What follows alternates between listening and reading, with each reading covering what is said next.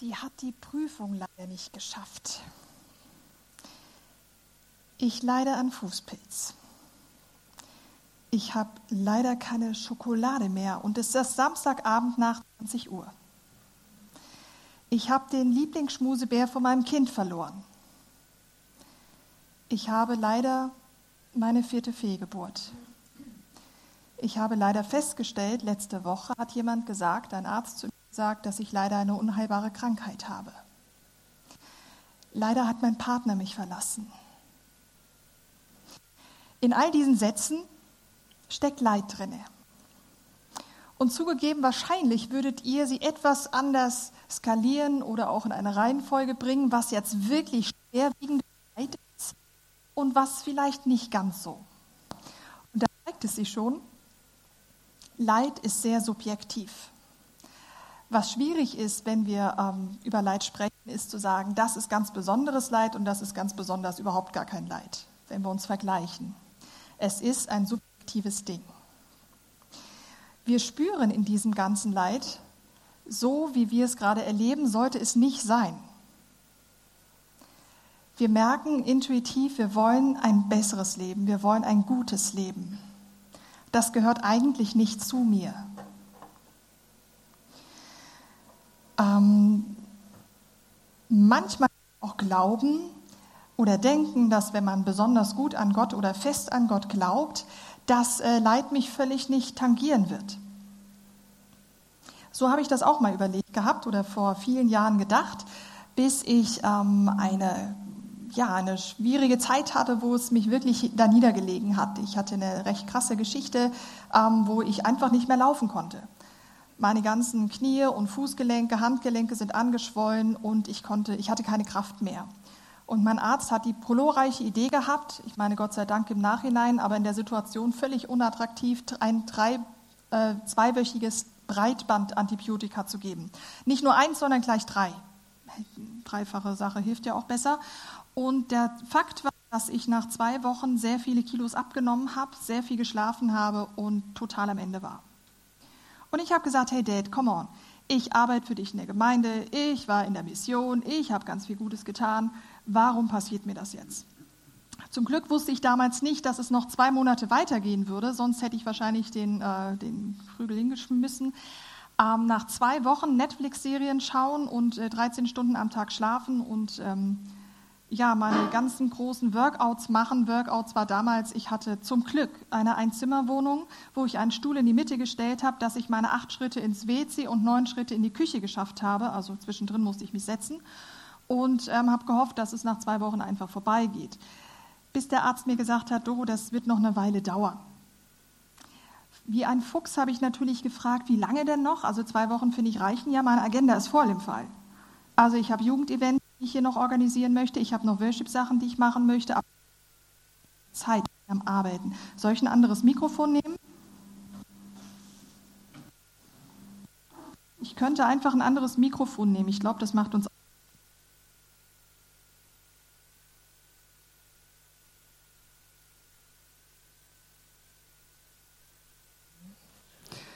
Ich hätte jetzt einfach mal das, weil ich habe nicht so gerne Kabel. Auf jeden Fall habe ich Gott gesagt, hey, hör mal, du hast eigentlich, ich habe keine Zeit, das geht nicht. Du musst irgendwas anderes machen, aber das funktioniert hier nicht. Und irgendwann kam dieser Moment, nach zwei Wochen Netflix-Serien, kaum Essen und wenig Bewegung, für mich natürlich Hardcore-Bewegung, aber gut, dieser Moment of no return. Entweder ich entscheide mich, diese ganze Sache mit dem Glauben funktioniert nicht, Offensichtlich nicht. Oder das Vertrauen nicht wegzuwerfen und an ihm dran zu bleiben. Und ich hatte ziemlich gute Gründe, fand ich, zu sagen, der Glaube ist eigentlich Quatsch. Das funktioniert nicht. Der ist weder, macht, macht weder glücklich, noch ist er irgendwie greifbar, noch hält er irgendwas, was er verspricht. Zumindest nicht bei mir. Ähm, ich habe diese Frage, wer mich kennt, nicht einfach sofort getroffen. Ich hatte ja auch Zeit, das heißt, ich habe noch mal ein paar Tage gebraucht um zu entscheiden, ich habe so viele Jahre in diese Glaubensgeschichte investiert und unglaublich viele Geschichten erlebt, wo Gott getragen hat und festgestellt, er mag mich immer noch. nicht gerade fühlbar, aber er mag mich. Irgendwie. Und habe gesagt, okay, Dad, ich glaube dir und vertraue dir, dass du irgendwas Gutes damit vorhast. Ich kann es nicht sehen. Und ehrlich gesagt, spüren tue ich es auch nicht. Und habe gesagt, alles klar, ich setze meine komplette Gesundheit, alles, was ich habe und alle meine, natürlich auch meine Agenda in deine Hand. Wer mich kennt, ich kann nicht so gut alleine sein. Zwei Wochen war nicht so schlimm, weil ich hatte ja Breitbandantibiotika, habe 14 Stunden geschlafen am Tag, da war sowieso nicht viel Zeit. Danach war das anders. Und verrückterweise hat sich niemand abgesprochen, aber es war immer morgens und am Nachmittag jemand bei mir. Die haben sich nicht abgesprochen, ich habe mit denen nicht gesprochen. Gott hat da was geswitcht. Wie kommt das, dass wir solche Entscheidungen treffen? Oder wie kommt das, dass wir denken, dass im Glauben eigentlich dann alles super glatt läuft? Wenn ich in die Bibel schaue, sehe ich eigentlich das hier. Wenn du durch Wasser gehst, werde ich bei dir sein. Ströme sollen dich nicht überfluten. Wenn du durch Feuer gehst, wirst du nicht verbrennen und die Flammen werden dich nicht verzehren. Hier steht wenn.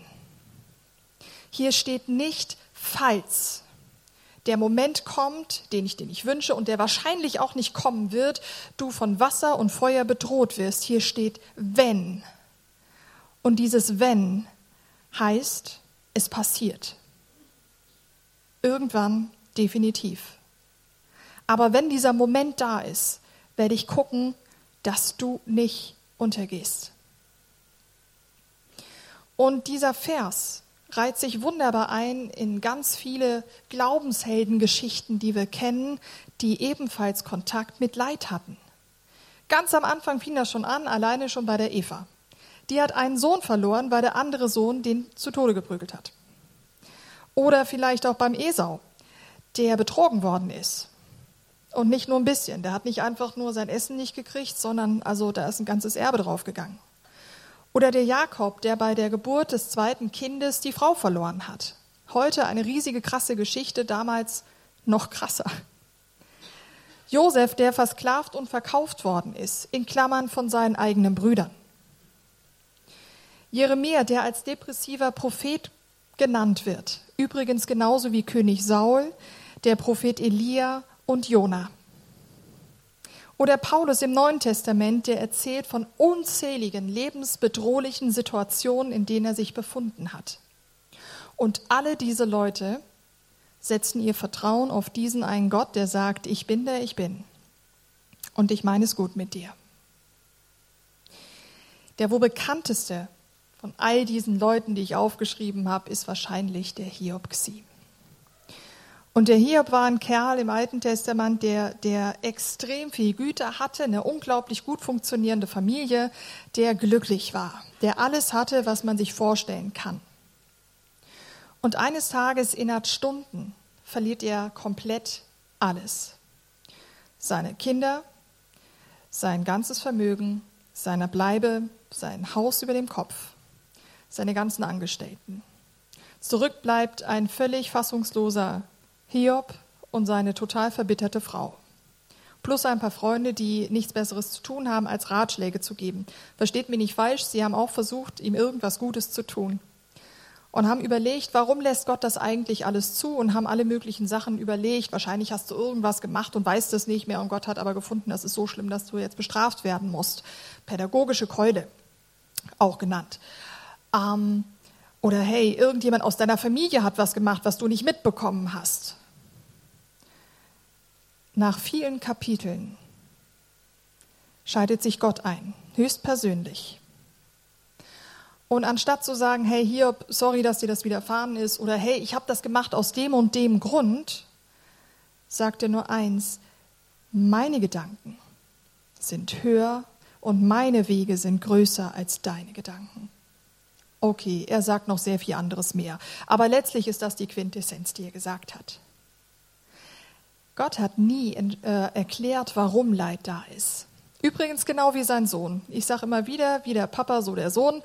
Also der Sohn Jesus wurde in Johannes 7 gefragt, hey, der ist ein blind geborener Typ, warum ist der blind? Haben seine Eltern was falsch gemacht oder er selber? blind geboren, das heißt, er müsste im Mutterleib. Naja, lassen wir das. Auf jeden Fall, wer, wer ist daran schuld, dass er nicht sehen kann? Und Jesus sagt ganz schlicht und ergreifend, er ist, er ist, ähm, er ist blind, damit die Größe Gottes sich in ihm zeigt. Das ist allerdings jetzt nicht eine Antwort, die jetzt omnipotent überall auf alle Leidensgeschichten draufgestellt werden kann. Das erklärt immer noch nicht den Hunger in Afrika oder Kriege oder politische Auseinandersetzungen. Letztlich sagt er hier auch, Leid ist einfach da. Ich glaube an den Gott, der groß, mächtig und wunderbar ist, der das Allerbeste für seine Menschen und seine Schöpfung will. Was er nicht macht, ist Böses geben und erschaffen. Dafür ist jemand anderes zuständig. Das ist der Feind, der Widersacher, der Teufel. Aber Gott lässt es zu. Und warum er das tut, erklärt er nicht. In meinen Augen muss er das auch gar nicht. Wenn er es nicht erklärt, ganz, ganz ehrlich, ihr Lieben, ihr werdet es von mir auch nicht hören. Ich werde nicht was versuchen zu erklären, was Gott nicht erklärt. Ich werde euch andere Sachen erzählen. Und zwar ist es so, dass Hiob Folgendes getan hat. Leid verursacht ganz oft Klage. Wenn ich jetzt hier in der Schweiz unterwegs bin, in Deutschland ist das natürlich auch so, aber wir sagen das ein bisschen anders. Und ich frage, hey, wie geht's? Und dann kommt die Antwort ganz oft, ich kann nicht klagen, bringt ja nichts.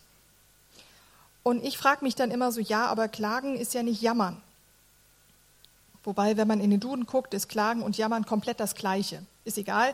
Was wir meinen ist, ich tue irgendwie jetzt rumnöhlen oder irgendwas Usekotze, was mir jetzt gerade mega stört und es ist alles doof und immer sind alle gegen mich und das war ja klar, dass genau mir auf der ganzen Welt, mir als Mensch das passieren muss, das hilft wahrscheinlich nicht weiter.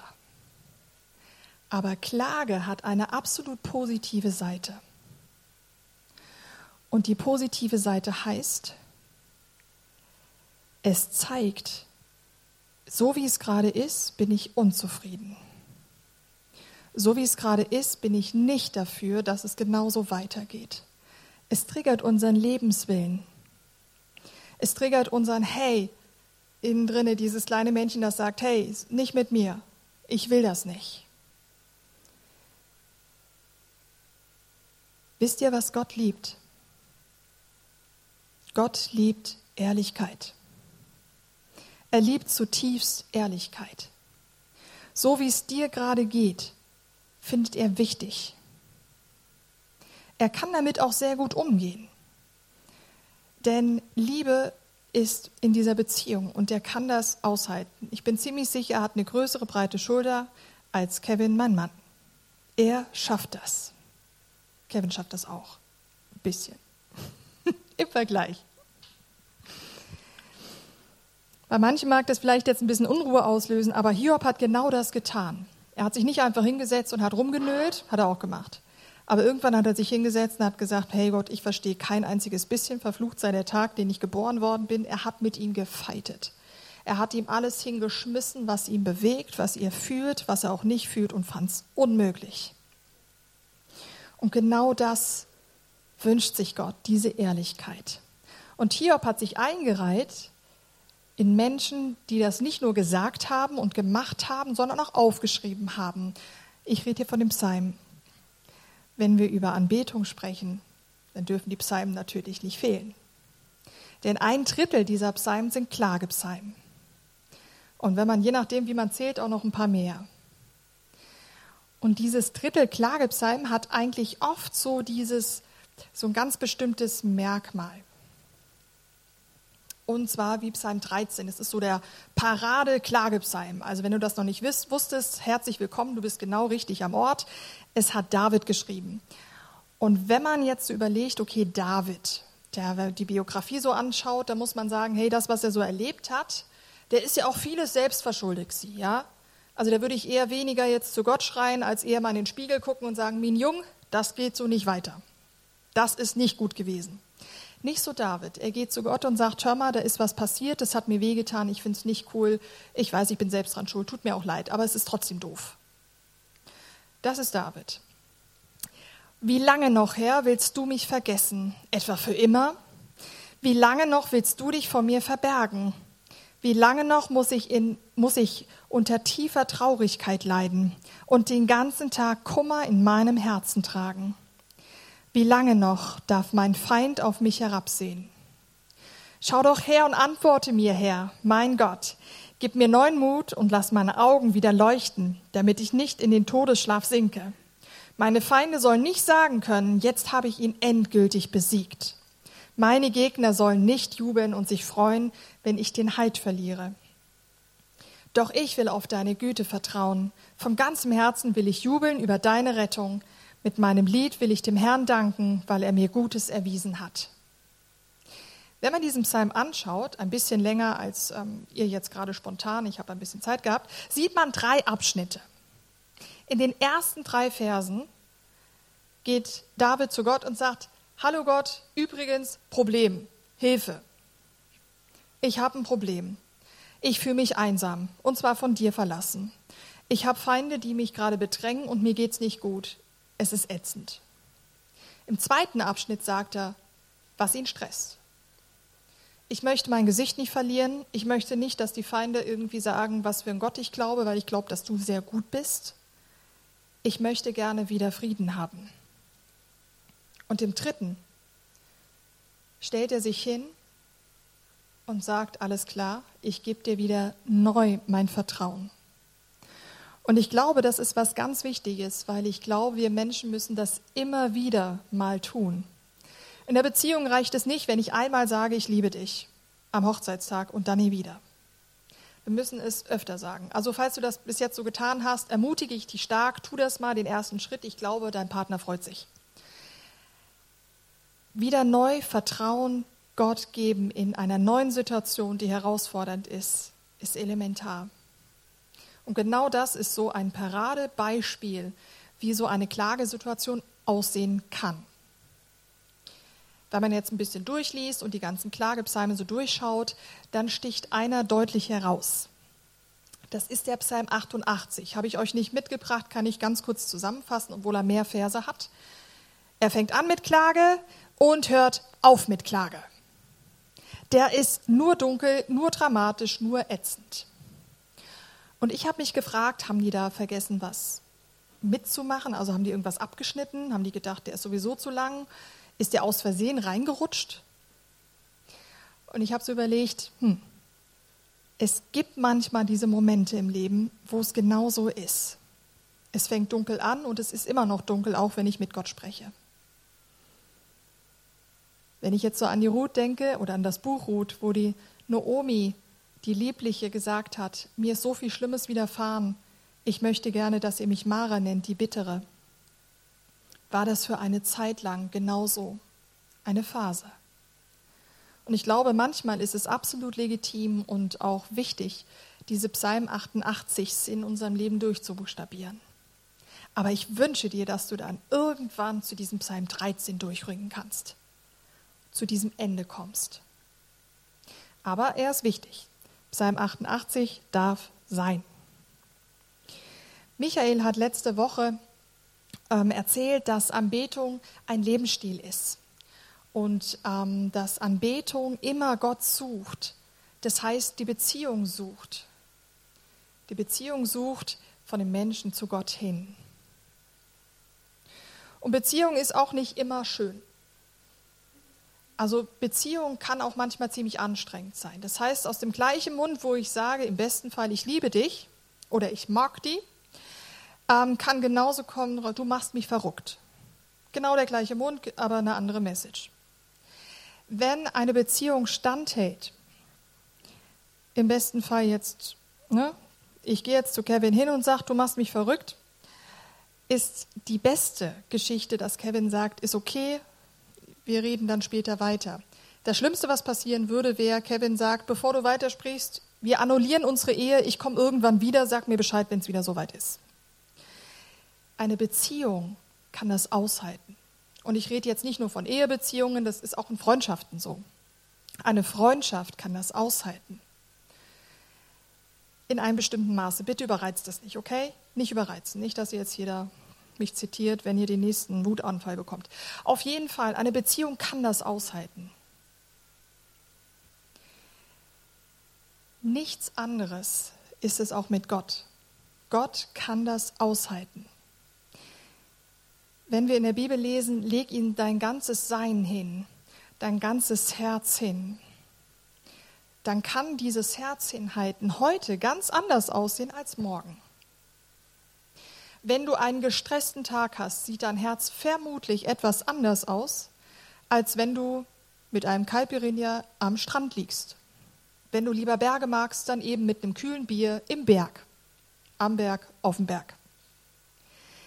Es sind unterschiedliche Situationen, die unser Herz prägen und auch füllen. Was Anbetung nicht ist, wir nehmen nicht das Herz tunken das ein bisschen in weiße Farbe, polieren das noch auf, machen noch ein paar Goldsprenker dran und geben es dann Gott. Das ist nicht das, was Gott sich wünscht. Das, was Gott liebt, das, was er sich wünscht, ist Ehrlichkeit. Und Ehrlichkeit heißt, so wie ich bin, genau jetzt. Das ist das, was ich dir geben kann. Wir hatten letzte Woche die erste Team Night mit unseren Lobpreisern und Technikern zusammen und ich habe ihnen genau das gesagt. Ihr gebt auf der Bühne oder beim Spielen genau das, was ihr gerade habt. Das kann heute anders sein als nächste Woche. Gebt euer Bestes, die Exzellenz sucht immer das, was ich machen kann und einbringen kann, das gebe ich und vertraue darauf, dass Gott genau das Seins dazu tut. Das, was noch dazu kommen soll das ist es auch, was wir Gott hingeben. So wie es gerade ist, gebe ich es dir. Nicht besonders schön, ist aber so. Wenn dein Herz voller Wut ist, darf ich dir sagen, dein Herz ist voller Wut. Gib es Gott. Wenn dein Herz voller Angst ist, ihr glaubt es nicht, aber dann ist es voller Angst, gib es Gott. Wenn dein Herz voller Zweifel ist und du nicht verstehst, warum gerade genau das so und so und so ist, dann ist es nun mal voller Zweifel. Es ist alles okay, gib es Gott. Bill Johnson, ein großer Prediger in Amerika, Amis machen immer etwas groß, große Sachen, aber ist egal, er ist super. Er hat sogar einen Schritt weiter noch gemacht. Er sagt, wenn wir jetzt die Offenbarung anschauen, wie dort beschrieben wird, wie der neue Himmel und die neue Erde aussehen wird, da wird es keine Tränen, kein Leid, kein Zweifel. Nichts wird es geben. Wenn wir jetzt sagen, ich gebe mein komplettes Herz, so wie es gerade ist, zu Gott, und wir Zweifel, Wut und all die anderen Dinge haben, die wir eigentlich nicht haben wollen, können wir das nur ausschließlich hier auf der Erde machen. Diese Art von Anbetung ist ausschließlich für hier gedacht. Ich fand es einen mega spannenden Aspekt für mich zu sehen, auch Schmerzen Gott geben zu können. In dieser Zeit, wo es mir nicht gut ging, habe ich gesagt, hey Dad, ich kann dir gerade nichts geben, ich habe gerade nur einen Kopf voller Schmerzen. Und ich habe wie gehört, hey Kind, dann gib mir eben die Schmerzen. Und nicht, dass dann alles super gut gelaufen wäre. Die Schmerzen waren leider nicht weg. Es ging trotzdem noch viele Monate weiter. Aber dieses Gefühl von Leichtigkeit und Friede ist geblieben. Er geht mit durch Feuer und Wasser, das hat er versprochen und hat er auch da gehalten. Wenn ich jetzt sage, okay, wir glauben an einen guten Gott, dann meine ich das hier glaube an einen Gott, der sagt, ich will dich nicht verlassen, noch von dir weichen, der sagt, ich stärke dich und ich helfe dir, der sagt, ich bin es, der dich tröstet und ich will dich segnen, der sagt, ich bin bei euch alle Tage, ihr könnt die Liste noch unendlich weiterführen. Die größte Sache, die ich, im, finde ich, im Römer, Römer 18 ist, ja, ich bin überzeugt, dass weder Tod noch Leben, weder Engel noch unsichtbare Mächte, weder Gegenwärtiges noch Zukünftiges noch gottfeindliche Kräfte, weder Hohes noch Tiefes oder sonst irgendetwas in der ganzen Schöpfung uns je von der Liebe Gottes trennen kann, die uns geschenkt worden ist in Jesus Christus, unserem Herrn. Egal, was du erleidest, und ich will es nicht kleinreden, darum geht es überhaupt nicht. Es trennt dich nicht von diesem Gott. Ganz im Gegenteil, er ist voll mittendrin. Ich glaube an diesen Gott, der, auch wenn die Umstände nicht schön aussehen, dennoch liebt, dennoch gut ist und dennoch Gutes über mich denkt und sich auch wünscht, mir geht es gut. Vielleicht denkst du jetzt, ja, Doro, das ist ja ganz nett, du hast das ja erlebt. Du hast da ja anscheinend irgendwie was erlebt in den tiefen Sachen, sonst würdest du ja heute nicht mehr stehen. Heute brauchst du ja keinen Stuhl zwischen acht Schritten. Jipp, ich habe Heilung erlebt. Aber heute geht es mir nicht besser als damals. Ich habe einfach mehr Kraft. Ich musste keine drei Antibiotika nehmen. Gott hat immer noch nicht alles weggeheilt. Ich habe immer noch Schmerzen. Ich habe immer noch Phasen, wo es mir unglaublich schlecht geht, wo ich zwei Stunden am Tag stehen kann und das war's. Das geht jetzt ein bisschen in ein anderes Thema rein, was wir bestimmt auch mal eine Predigtreihe machen werden von mindestens 30 Predigten. Ist ja klar, Michael, ne? Wenn du weißt, dass du am richtigen Ort bist, weil Gott dich dahingestellt hat, sind deine Umstände völlig egal. Habt ja kein Mitleid mit mir. Nicht, weil ich es nicht vertragen kann, ich habe gerne Mitleid, ich finde das eigentlich ganz toll. Aber ihr müsst, es ist eigentlich völlig, völlig fehl am Platz, weil ich weiß, ich bin am richtigen Ort zur richtigen Zeit. Alles andere ist unwichtig. Das heißt nicht, dass ich nicht trotzdem glaube, dass Gott ein Wunder tun kann und auch immer wieder sage, hey, wenn es um Wunder geht, ich bin hier, kein Problem. Ich dachte, ich erwähne es nochmal Gott, falls du vergessen hast, dass ich sehr gerne da wäre. Gar kein Problem. So, lange Rede, kurzer Sinn. Wie gehen wir denn jetzt praktisch in diese ganze Sache rein? Also wie kann ich das denn jetzt machen? Bisschen Anleitung so. Ich liebe Philippa, abgesehen davon, dass er sagt, und trotzdem freut euch. Philippa 4 sagt nämlich, macht euch, keine, macht euch keine Sorgen, also macht euch um nichts Sorgen. Wendet euch vielmehr in jeder Lage mit Bitten und Flehen und voll Dankbarkeit an Gott und bringt eure Anliegen vor ihm. Hier steht, in jeder Lage. Das heißt, kein Hoch und kein Tief ist irgendwie nicht erwähnungswürdig. Und übrigens auch nicht äh, nur einmal. Also du kannst das auch tausendmal bringen und das ist völlig in Ordnung. In jeder Lage bitten und flehen vor ihm kommen. Das heißt, bitten und flehen, das heißt, ich muss erst mal wissen, wie geht es mir eigentlich? Was brauche ich denn? Je konkreter du wirst, desto besser wirst du dich auch fühlen, weil du nämlich weißt, hey, das fehlt mir gerade. Was fehlt dir? Fehlt dir gerade Frieden? Fehlt dir gerade Freude, Vertrauen? Das ist das, was du Gott bitten kannst, was er dir unendlich gerne geben will. Ich glaube, heute haben wir ein großes Problem damit, ähm, überhaupt zu wissen, wie es uns geht. Ganz oft gehe ich mit Leuten oder frage Leute so, hör mal, wie geht's dir? Und die können mir gar nicht sagen, wie es ihnen geht, nach dem zweiten Mal fragen. Und die sagen, ich weiß es eigentlich nicht, ich, hab, ich bin gestresst.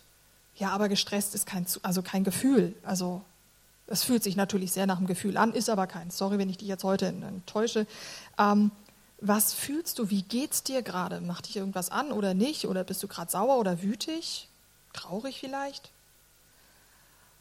Und ich darf dich jetzt ermutigen, selbst wenn du nicht weißt, wie es dir geht, das ist auch eine Frage, die du unter Bitten und Flehen Gott geben kannst. Du musst die Antwort gar nicht selber haben. Du musst jetzt auch nicht in dich wühlen und irgendwie gucken, was da möglicherweise. Hier geht es nicht um Machen, Leute. Hier geht es darum, Gott zu fragen: Wie geht es mir eigentlich? Was brauche ich eigentlich gerade? Was ist gerade dran? Und als letztes Dankbarkeit. Warum Dankbarkeit?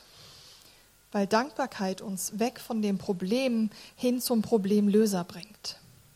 Und nichts anderes machen wir auch in der Anbetung oder von Zeit zu Zeit. Wir machen natürlich nicht jeden Song über die Dankbarkeit über Gott. Aber genau dahin soll es uns führen, weg von diesen großen, schweren Themen hin zu dem, der die schweren, krassen Antworten hat. Dankbarkeit macht unser Herz leicht und macht uns auch frei, weil wir wissen, ich muss es gar nicht im Griff haben. Ich kann dankbar sein, denn er weiß, was gut für mich ist und ich kann es ihm hinlegen. Das wäre so ein kurzes, so könnte man es machen Ding. Wenn du eine andere Idee hast, go for it. Go for it. Klage hat einen Adressaten. Und klagen kann ich nur, wenn ich Vertrauen habe. Wenn dich jetzt in Zürich in der Fußgängerzone ein wildfremder Mensch fragt, wie geht's dir, würdest du wahrscheinlich zu 99 Prozent sagen, mir geht's gut. Das ist auch völlig in Ordnung, weil mit dem Typen machst du gar keine Beziehung. Das ist gar kein Vertrauen da. Du würdest ihm jetzt nicht erzählen, hey, ich habe gerade die größte Krise meines Lebens und eigentlich geht alles den Bach, aber es ist alles ganz furchtbar. Wenn dich dein bester Freund fragt, würdest du wahrscheinlich etwas ehrlicher antworten. Vielleicht auch beim zweiten Mal fragen, weil der wird das zehnmal gegen den Wind riechen, wie es dir geht. Du würdest ehrlich sagen, hey, ich, mir geht's gerade nicht gut. Ich habe gerade eine Krise. alles ist gerade schwierig, vielleicht würdet ihr für beten, vielleicht auch nicht. Genau das Gleiche. Beziehung, Vertrauen brauche ich auch nach oben. Brauche ich nicht nur, sondern ist elementar, sonst würde ich gar nicht ins Klagen kommen. Dein Herz so wie es ist, ob voller Wut, Angst, Zweifel, alles Mögliche, was du noch reinpacken willst. Nichts anderes will Gott. Nichts anderes. Er will auch nicht das Herz von deinem Nachbarn, weil es besser aussieht oder größer ist. Und er will auch nicht das Herz von deinem großen Vorbild oder sonstiges. Er will genau dein Herz, so wie es gerade ist.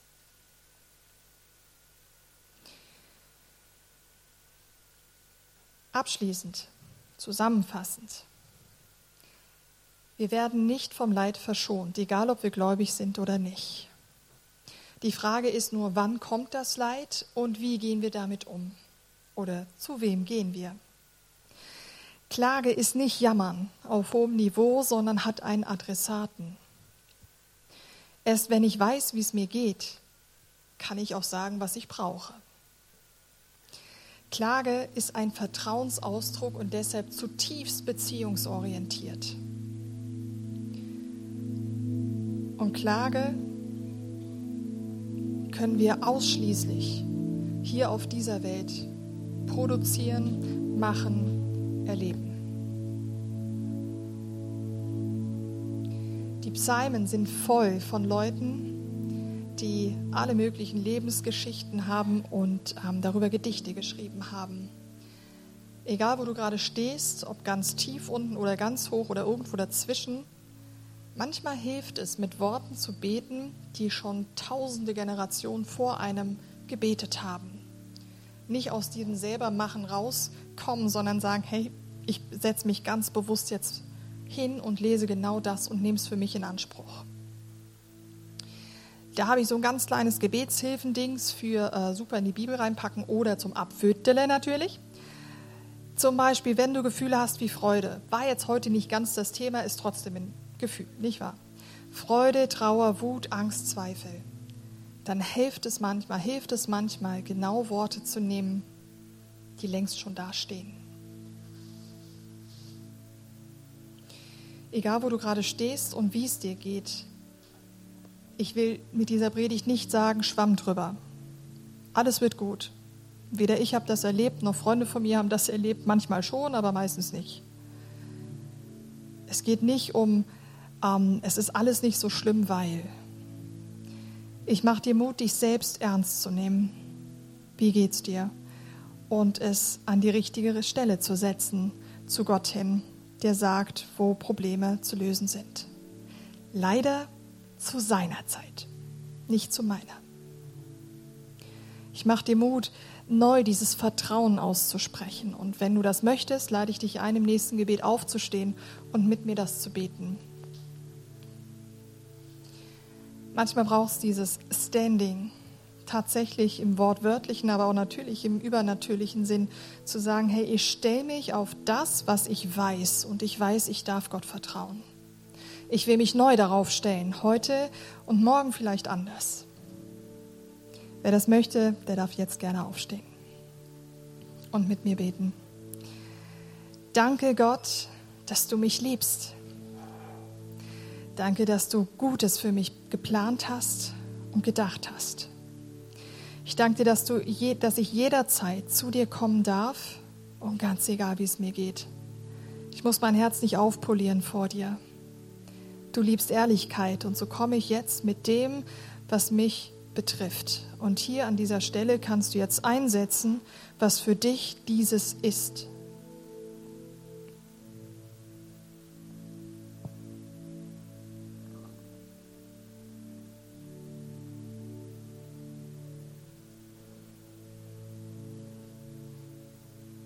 Und Vater, ich verstehe einiges in meinem Leben nicht, so auch das, was ich dir gerade gesagt habe. Aber ich will an dir, der lebendigen Hoffnung, festhalten. Ich will dir wieder neu vertrauen und ich lege dir wieder neu oder wieder neu mein ganzes Leben hin. Das alles bete ich im Vertrauen auf dich, der sagt, dass er mich hört und der das Beste für mich will.